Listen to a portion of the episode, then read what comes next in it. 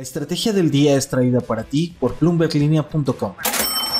Muy buenos días, hablemos del litio en México, los planes del gobierno y lo que probablemente se anuncie el próximo 17 de febrero en el país. Pero primero no olviden hacer clic en el botón de seguir del podcast y activar la campana para que así ustedes puedan recibir la alerta de un episodio nuevo muy tempranito cada mañana. ¿De qué estamos hablando? Al final de esta semana, la atención del gobierno mexicano estará puesta en un estado de la República Mexicana, en Sonora. El presidente Andrés Manuel López Obrador va a viajar con una comitiva para dar desde allá más detalles sobre el plan que tiene con la explotación del litio en México, sobre todo desde que el año pasado se reformó la ley minera para que el Estado mexicano sea el único autorizado para explorarlo, explotarlo y aprovecharlo. Todo esto a través de una nueva empresa estatal, Litio para México o Litio MX. Vamos a hacer rápidamente un breve recuento para ponernos en contexto. El 12 de abril de 2022, durante su informe por los primeros 100 días de su cuarto año de gobierno y en medio de la discusión de la polémica reforma eléctrica, López Obrador lanzó una advertencia a los partidos de oposición. Dijo que de no apoyar su iniciativa o si la boicoteaban, enviaría una iniciativa de ley para proteger el litio de la explotación por parte de las empresas privadas. Esta propuesta implicaba modificar la ley minera, como decíamos, para establecer el litio como un mineral estratégico para el desarrollo industrial. Recuerden ustedes que el litio concentra su importancia en el uso para almacenar energía de forma masiva y también le es muy útil al sector automotriz para la fabricación de vehículos eléctricos por el tema de las baterías. Hoy México no produce baterías de litio y eso sí, hay interés de los empresarios en este sector para desarrollar este tipo de componentes en el país.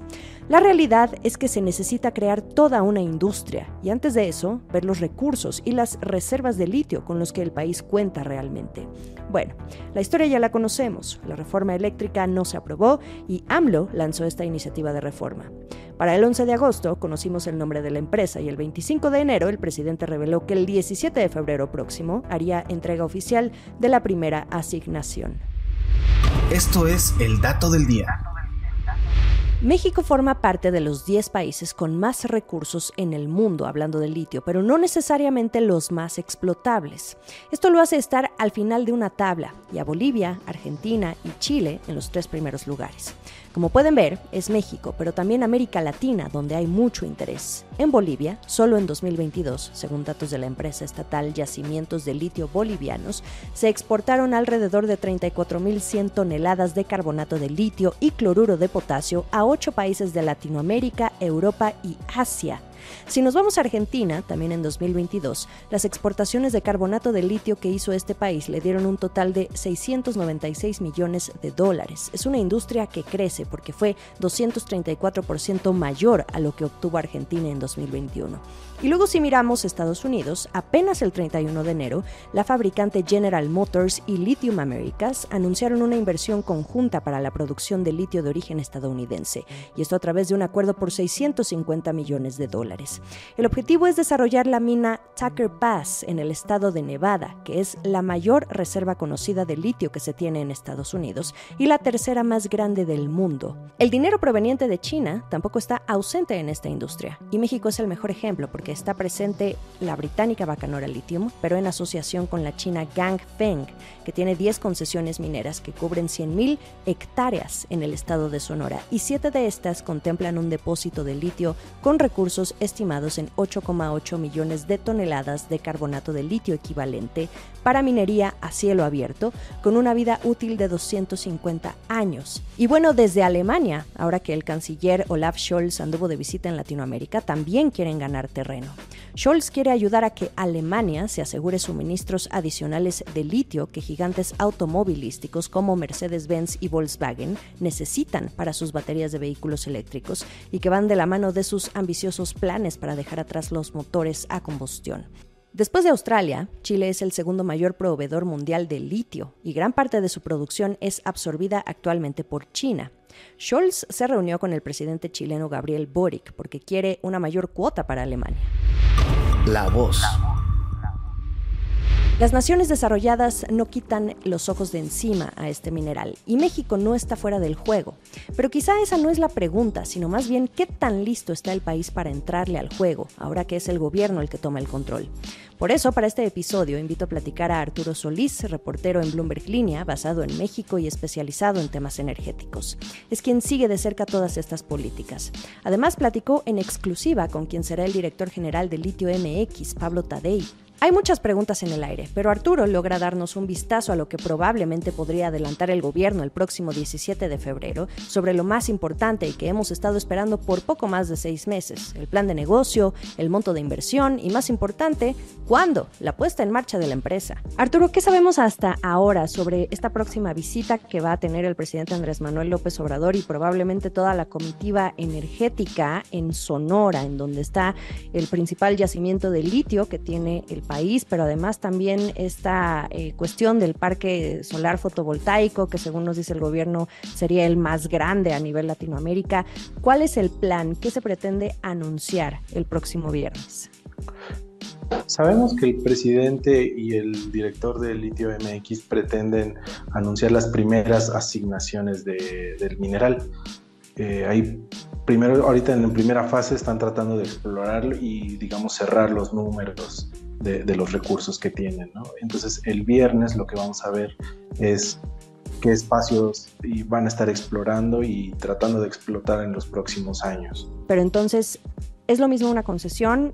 una asignación es diferente y en dónde entraría, por ejemplo, el papel de las empresas, porque eh, ya como eh, estuvimos leyendo en tu exclusiva que, que, publicaste la semana pasada en Bloomberg Línea, el plan del gobierno no es ir completamente solo, o al menos en ciertas etapas. Y eso también es un poco revelador, siendo que el gobierno es quien en un principio se quiso encargar de absolutamente todo y pues resulta que al final sí necesita ayuda de las empresas privadas y que como sabemos en este sexenio pues las ha criticado hasta el cansancio.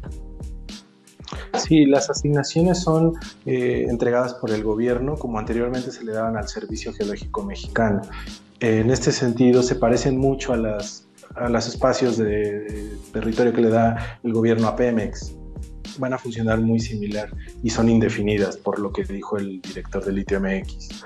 Entonces, la concesión es meramente privada, se licita y se entrega a empresas privadas para que la exploten.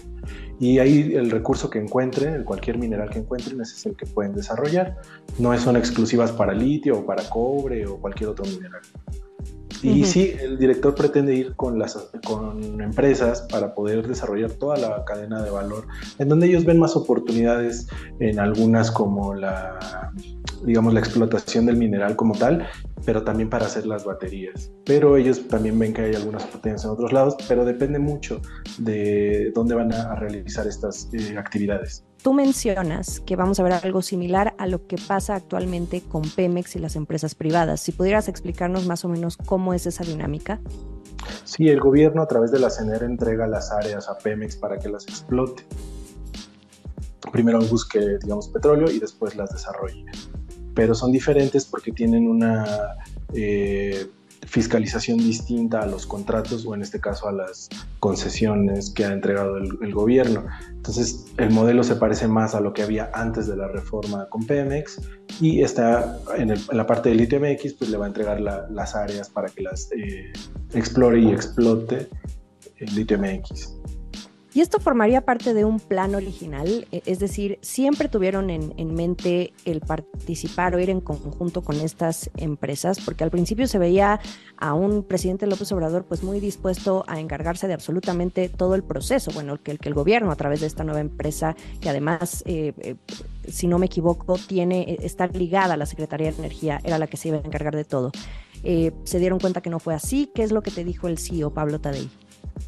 En un primer momento el presidente sí habló de nacionalizar el litio y que se creara una empresa para que ella se encargara de toda la cadena de valor, pero ya en el, decreto sí permiten eh, las asociaciones público-privadas, ¿no? en, donde la, en donde el litio MX determine que es más conveniente para la empresa. Se ha hablado mucho también en los últimos meses y sobre todo desde que el presidente anunció esta nueva intención de, de, hacer esta nueva empresa, Litio MX, de las concesiones. ¿Qué iba a pasar con las concesiones que tenían ya otras empresas? Y quizá, eh, porque no solo es una, pero la más sonada es Bacanora Lithium.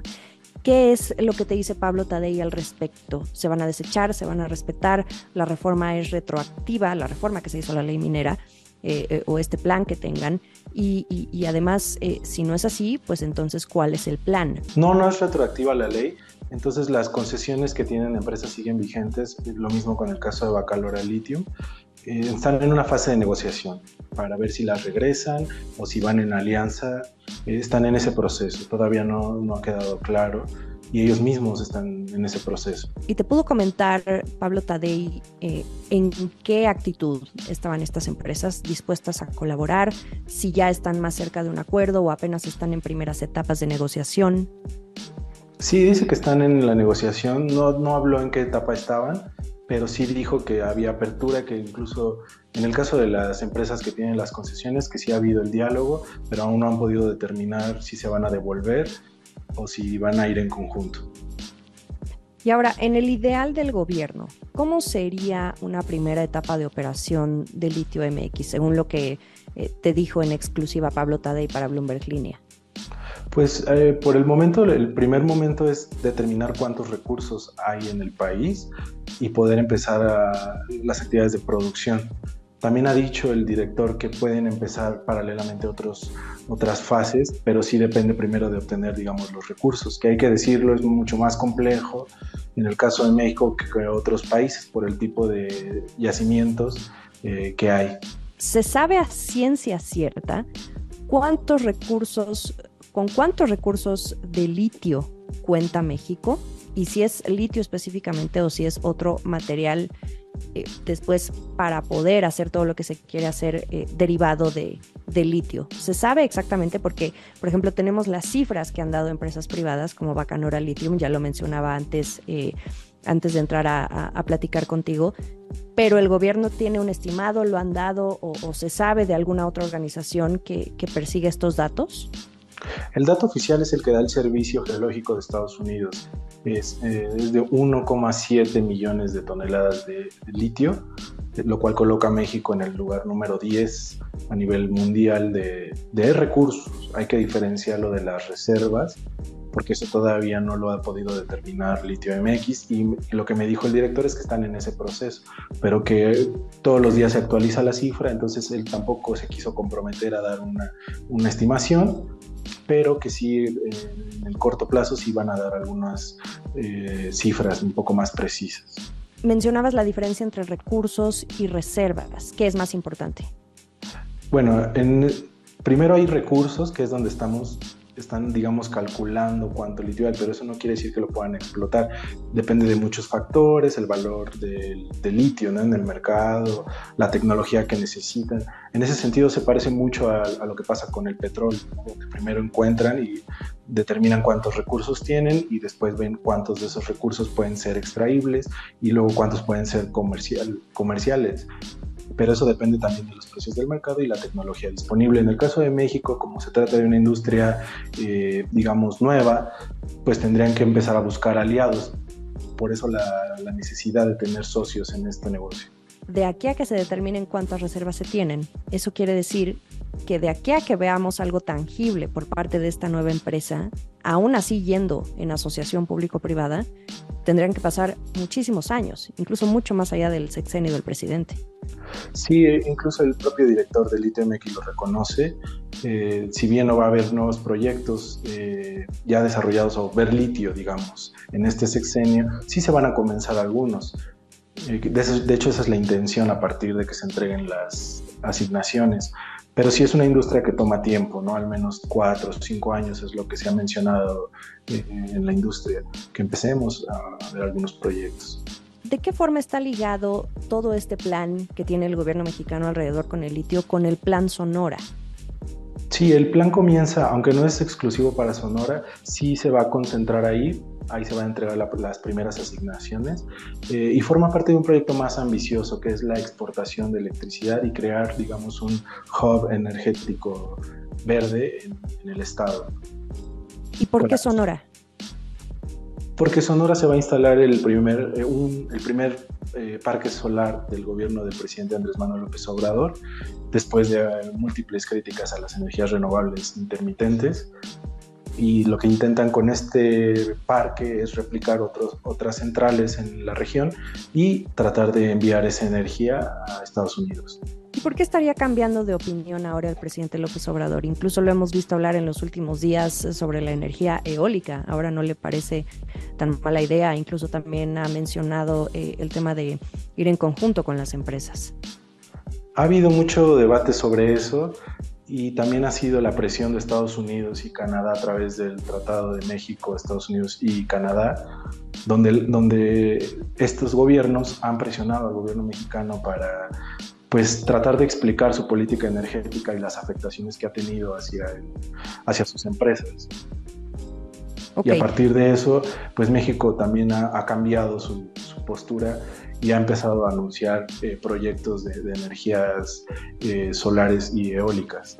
Entonces, para este viernes 17 de febrero quizá podríamos esperar lo que no hemos escuchado en los últimos meses desde que se anunció la creación de esta nueva empresa con el nombre que sería lo más importante para todo esto, más allá de si van en asociaciones público-privadas o no, o si hay reservas, cuántas, eh, si se están esperando, si se están moderando para no dar una cifra equivocada. Pero al final lo que importa son dos cosas, el plan, de, el, plan de negocios y el monto de inversión. ¿Crees que finalmente podamos tener más luz sobre esto el viernes? Espero que sí. El gobierno está tratando de terminar las alianzas con las empresas. Entonces sí es muy importante que dé algunas cifras, por lo menos de los primeros proyectos de inversión para las asignaciones que vaya a dar el próximo viernes. Sin embargo, todavía está pendiente el tema de, las, de los recursos y la reserva, que según entiendo siguen acumulándose. Pero al fin y al cabo tampoco es como que México está muy cerca de lo que eh, tiene Bolivia, de lo que tiene Chile, de lo que tiene Estados Unidos incluso, y bueno, pues Argentina. Sin embargo, se trata de hacer la lucha por entrar a esta competencia que pues bueno, sabemos que para las empresas privadas será determinante, sobre todo en esta carrera de la electrificación. Sí, así es.